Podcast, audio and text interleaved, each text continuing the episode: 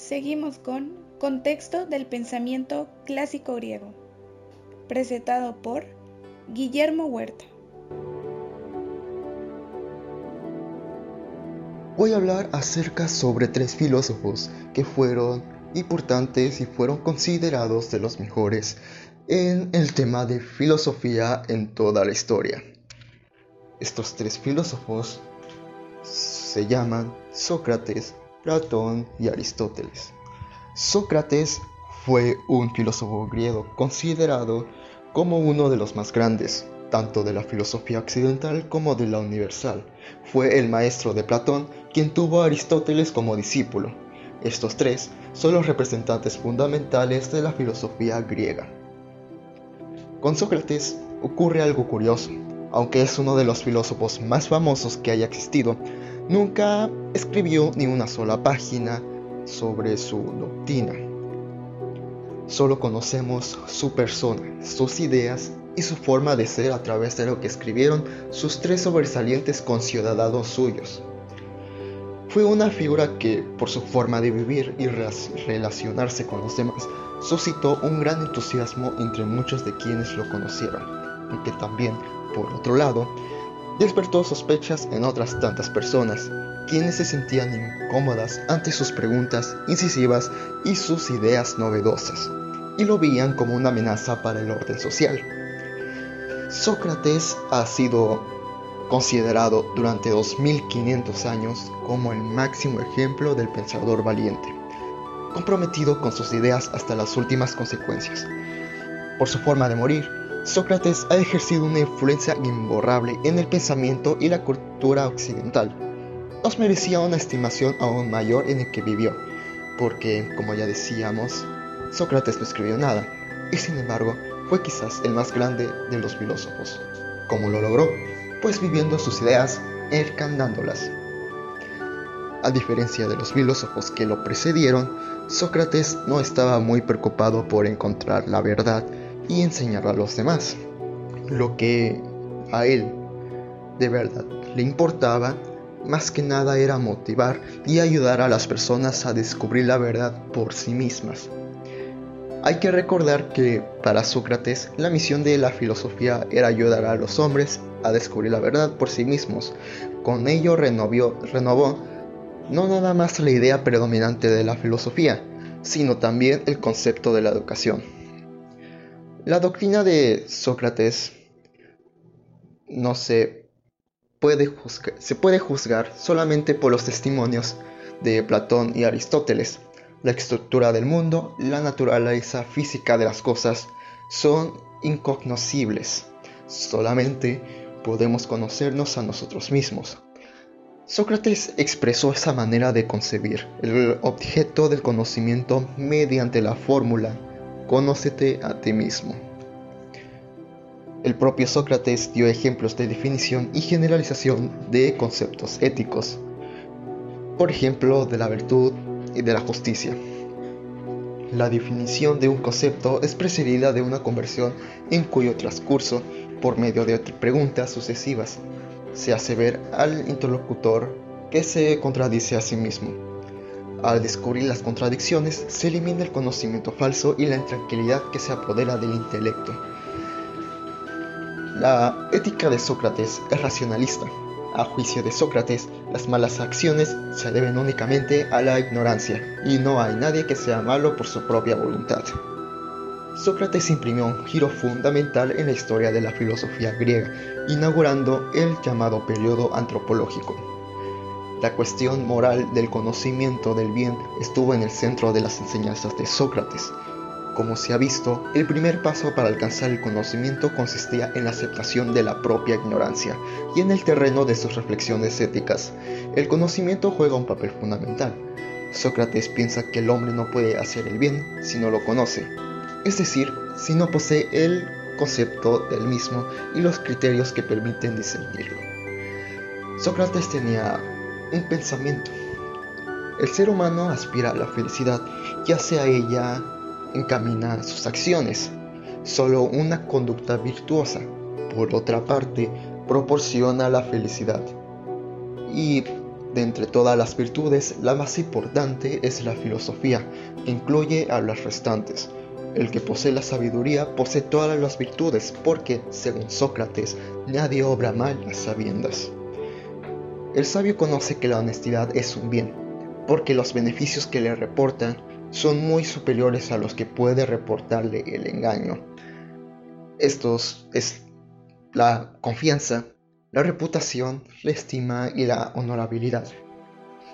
Hablando acerca sobre la muerte de Sócrates, su juicio se realizó en el 399 a.C.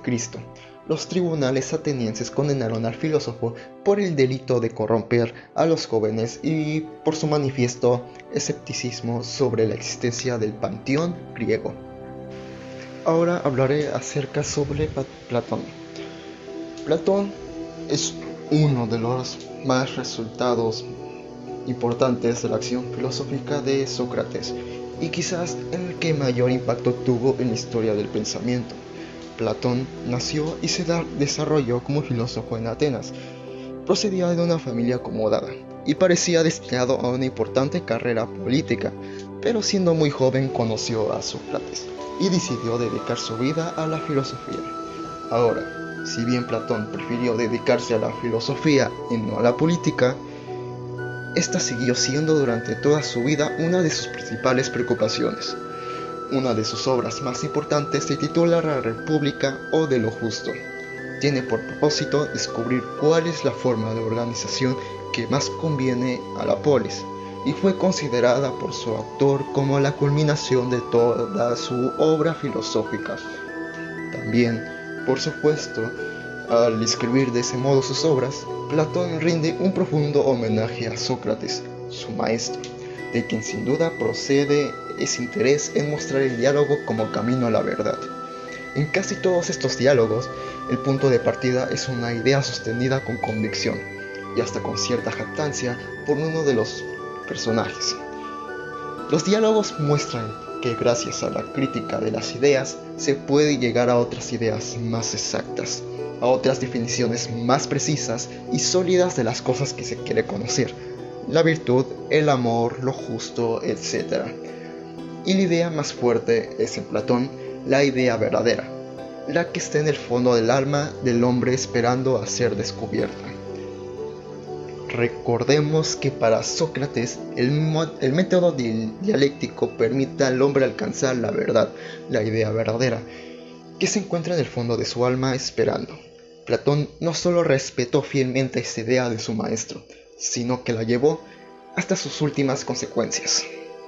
Platón, tras la muerte de Sócrates y atraído por los pitagóricos de la Magna Grecia, volvió a Atenas, en donde fundó la academia como un centro dedicado precisamente a la formación de los jóvenes, que les hiciera capaces de dirigir la política de las ciudades-estado griegas en plena expansión. Sus obras se pueden dividir en cuatro grupos. Las primeras se interesan por la ética, entre ellas Ion, Critón, Protágoras, Laques, Trasimaco, Lisis, Carmides y Utifrón, además de la mencionada Apología. Las siguientes se centran en cuestiones políticas, algo que atrajo siempre a Platón desde niño, pues en su familia estaba rodeado de dirigentes y, además, en su juventud participó en la guerra del Peloponeso. Destacan Orgías, Menón, Eutidemo, Hipias Menor, Cratila, Hipias, menor, Mayor y Menexeno. En su madurez, Platón introduce la teoría de las ideas y desarrolla la de la reminiscencia Igualmente se tratan los distintos mitos a lo largo de las páginas de El banquete, Fedón y Fedro.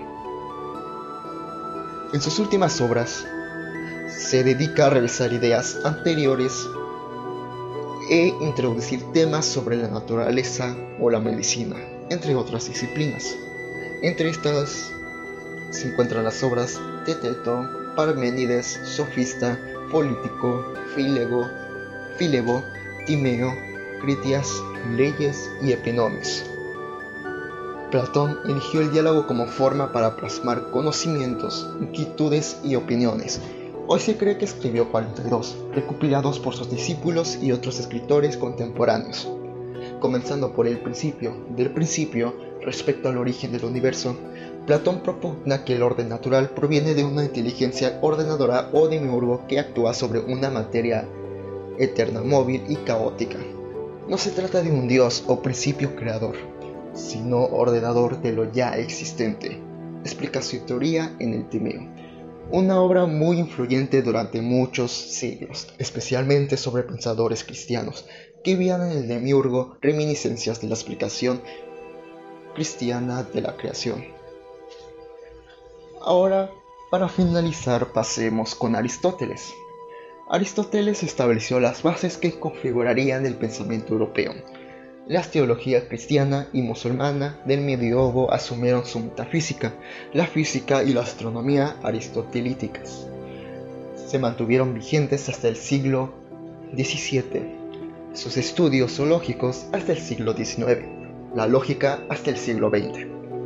Sus apenas 50 páginas sobre estética se siguen debatiendo en nuestros, en nuestros días. Aristóteles fue discípulo de Platón, así como éste lo fue de Sócrates. Aristóteles construyó su filosofía criticando las principales ideas de su maestro Platón.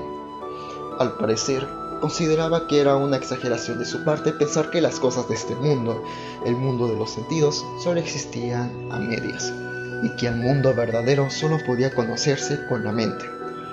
Aristóteles invirtió los términos de la filosofía de Platón, para él, la realidad fundamental no eran las ideas, sino las cosas individuales, las que percibimos con los sentidos. Ese hombre, ese caballo, esa mesa, esa piedra, etc. Para definir esta realidad primordial, introdujo una idea que sería fundamental en todo el posterior desarrollo del pensamiento occidental. Ahora, por supuesto que Aristóteles reconoce la realidad de sus ideas.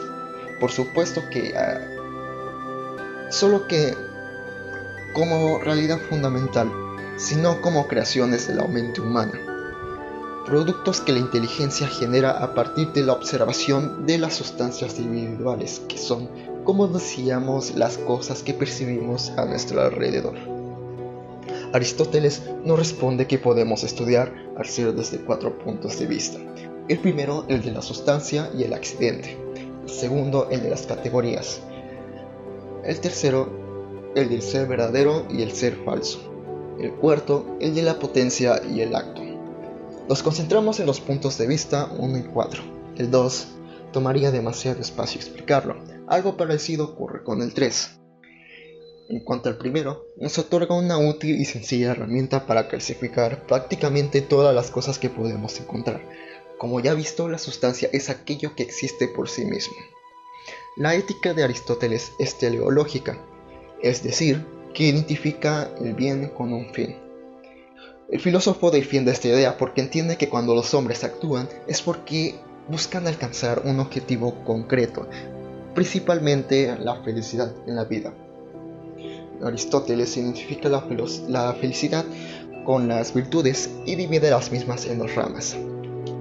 Éticas que están destinadas a dominar la parte irracional de nuestra alma, y las dianoéticas, que se corresponden con la naturaleza racional del ser humano. Somos lo que hacemos día tras día. La excelencia no es un acto, sino un hábito. Esta, el Aristóteles solía decir mucho esta frase. La virtud no es otra cosa, según Aristóteles, que la dorada mediocridad, es decir, el punto medio entre dos extremos. Así, por ejemplo, Aristóteles establece la, valentía en el punto medio entre la temeridad y la cobardía. Pero, ¿cómo podemos alcanzar la virtud? Mediante hábitos, nos responde. Una repetición continua que debería llevarnos finalmente a la excelencia. Y es de suma importancia que cuidemos esas acciones, porque mediante la virtud es como el hombre puede dominar su parte irracional y de este modo llegar a alcanzar su naturaleza racional y con ella finalmente obtener la felicidad. Explicando la frase que dijo Aristóteles anteriormente, mm, podríamos decir que significa que hay que pensar en nuestros actos por cada acción que hacemos cada día. Tener el hábito de alimentarnos sanamente y ejercitarnos con frecuencia nos ayudará a tener una mejor calidad de vida, a prevenir problemas de salud, a sentirnos bien, a mejorar nuestro aspecto físico y por ende a mejorar nuestra autoestima.